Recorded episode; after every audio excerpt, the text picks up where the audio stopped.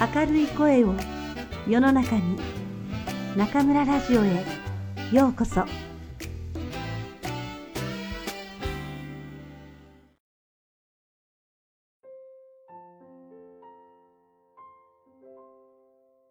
あなたにありがとう。松浦弥太郎。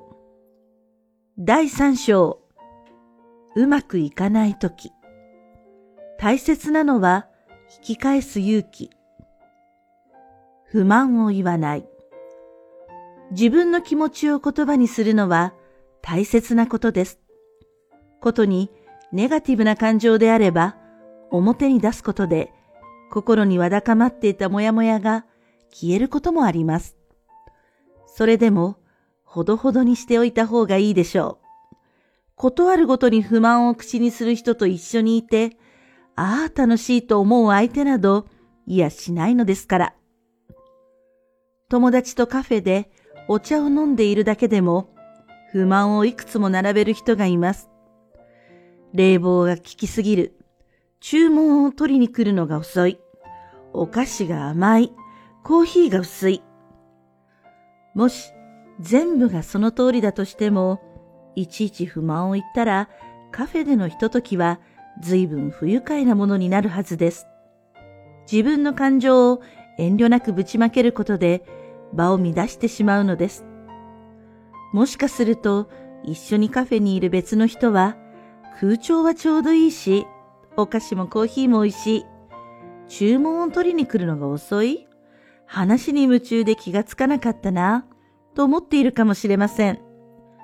自分一人の都合で不満の雨を降らせ、周りのみんなをびしょ濡れにする権利など、誰にもないと僕は思います。不満を言う人の厄介な点は、あらゆる状況に不満の種を見つけ出すこと。仕事でも、プライベートでも、最初のうちは状況や条件についてあれこれあげつらいますが、やがて犯人探しが始まります。〇〇さんがだからうまくいかない。と最終的には誰か一人の責任にし、その人を追い詰めなければ気が済まなくなるようです。人のせいにすると不満攻撃はさらに激しさを増します。ターゲットが決まったので、あれこれ言いやすくなるのでしょう。人のせいにするとは、自分では何もできなくなることでもあります。今私が苦労しているのは、〇〇さんのせいだ。と言った途端、主導権は〇〇さんに移ります。すなわち、自分が状況を変えようとしても変えられなくなってしまうということ。被害者意識を振りかざすと話し合いもできないので、不満のもとの解決もおぼつかなくなります。こうして考えていくと、不満はストレス発散どころか、自分も相手も蝕む毒にしかならないものかもしれません。不満というのは非常に個人的な感情です。個人的で、しかもネガティブなことは社会の中で大人が言うべきではないと僕は思います。何か不満を感じたら、ぐっと口を閉ざしましょう。ブツブツ言ってすっきりする前に自分を振り返ってみましょう。不満を並べ立てるほど自分は完璧なのか？自問してみてイエスと即答できる人はそんなにいないだろうと思います。不満を言わぬように自分を律する。これはなかなか難しいことですが、自分を甘やかして生じる毒から自分を守る方法でもあります。ことあるごとに不満を口にする人と一緒にいて、楽しいと思う相手はいません。うまくいかないことを人のせいにすると自分では何もできなくなります。逃げ道を作る。相手から返事を求められたとき、イエス・ノーは素早くはっきり言うべきだと書きました。即答というのは素晴らしいことなのです。しかし、相手が何かについて考えを述べたときは、そうでもない気がしています。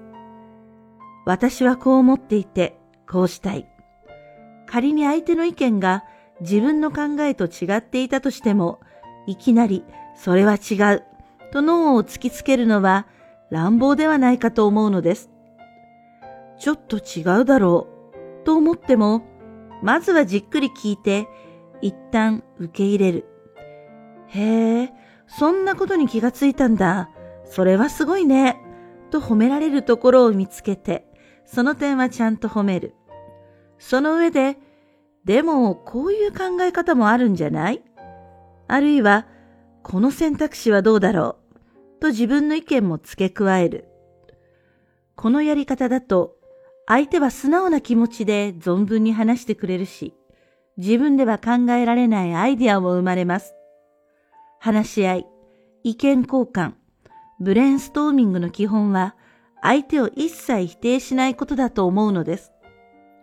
それでも、話し合いの先に一つのゴールがあるなら、時としてノーを言うことになります。新しく買う家のソファーをストライプにするか真っ白にするかを話し合い、最終的に決めるのがあなたの役目なら、ストライプがいいと言い張る子供にノーを言わなければなりません。会社の営業プランを提案し合っていて、最終的に後輩のアイディアに対して実現するのは難しいと言わざるを得ないこともあるでしょう。その人の考えに対してノーを言うときは逃げ道を作っておくこと。なぜなら、意見や考えやアイディアは、その人の根っこから生じていることが多いもの。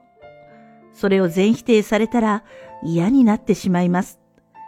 今の家にはストライプのソファーは似合わないけれど、ストライプって本当にかっこいいよね。自分の持ち物で使ってみたらどう？今回ソファーについて子供のアイデアは採用できないなら、その点にはノーを言うべきですが、ストライプは好きだという気持ちまで否定してはいけません。その営業プランは今回は見送るけれど、目の付けどころはすごくいいよね。別のタイミングで試せるかもしれない。仕事のアイデアを殺してしまうのではなく、活かしどころを見つければ、相手も腐らずに済みます。モチベーションもキープできるでしょう。トラブルが表面化して誰かと対立し、脳をはっきり突きつける側に立ったこともあります。全面的に相手に非があり、あなたはどれだけ責めても当然というような場合です。そんな時、大抵相手は身構えています。こんなことをしでかしたのだから、今日は怒られて当然だ。どんなに叱られても仕方がないだろうな。自分で自分が間違っていたことに気づき、手をついて謝りたいくらいの気持ちになっていることだってあるでしょう。そんな時こそ、相手に逃げ道を作りましょう。そこまでは責めないというラインをあなたの方が引いておき、攻撃の手を自分から引っ込めるのです。鬼の首を取ったようにという言葉がありますが、首など取らず、あえて淡々と紳士的に話を進めるのが品性ある振る舞いだと僕は思います。何かあると傘にかかって怒る人、ありったけの脳を叩きつける人と、その後も関係をつなげていこうと思う相手はいません。また、逃げ道を残しておき、相手の生かしどころを見つけることで、目に見えない新しい絆が生まれることも事実です。アイディアにノーを言うときは全否定するのではなく、活かしどころを見つけましょう。全面的に相手に非があるときのノーこそ、相手に逃げ道を作りましょう。目で伝える。何が何でも真剣に気持ちを伝えたいとき、言葉は役立たずになります。一人の人間として、いいえ、生き物として、これだけははっきりさせなくちゃならないという感情は目でしか伝わらないのです。大事なことは目で伝える。僕はそう決めています。何かトラブルが起きて、紳士的な態度では到底解決不可能になったとします。語れば語るほど気持ちと言葉がバラバラになっていきます。もどかしくて、言葉を重ねれば重ねるほど感情的になり、男の場合、悪くすると拳を握りしめた喧嘩になります。だからこそ、目で伝えましょう。私はこういう気持ちでいますと。この件については、あなたが思ってる以上に真剣だし、あなたの対応の仕方によっては許しません。僕は目を使ってここまで伝えたこともあります。もし、許しません、などと言葉にしたら、とんでもないことになります。失礼極まりないし、大人としての常識を超えてしまっています。自分の立場と相手の立場、仕事などで利害関係があれば、あなたがそんなことを言える立場ですか？と相手に憤慨されるかもしれません。いつも仲良くしている人やお世話になっている人なら、そんなことを言うなんて怖い人とは切れられ、肝心の真剣な気持ちが伝わらないでしょう。しかし、目で伝えるだけなら心配無用。きついメッセージも感情のありったけも丸ごとぶつけることができます。誤解されたとき、心外なことを言われたときも目で反論します。あなたのその態度はひどくないでしょうか昔の話ですが、僕が目でこう伝えたとき、20歳以上年上の相手は明らかにひるみました。お互い気持ちは一切言葉にしていません。しかし、それ以上の真剣なやりとりを僕らは目と目で交わしたのです。言葉より強い力を持つのが目の力。普段言葉を交わすときも眼差しに気を配った方がいいでしょう。相手の目の強さ、目の印象は何を話したかよりもくっきり印象に残るものです。目から発している気持ちと口から出る言葉がちぐはぐになっていては、いくら熱く語っても何一つ伝わらないということです。本当に大事なことは目で伝える。僕はそう決めています。言葉以上に強い力を持つのが目の力です。普段から眼差しに気を配りましょう。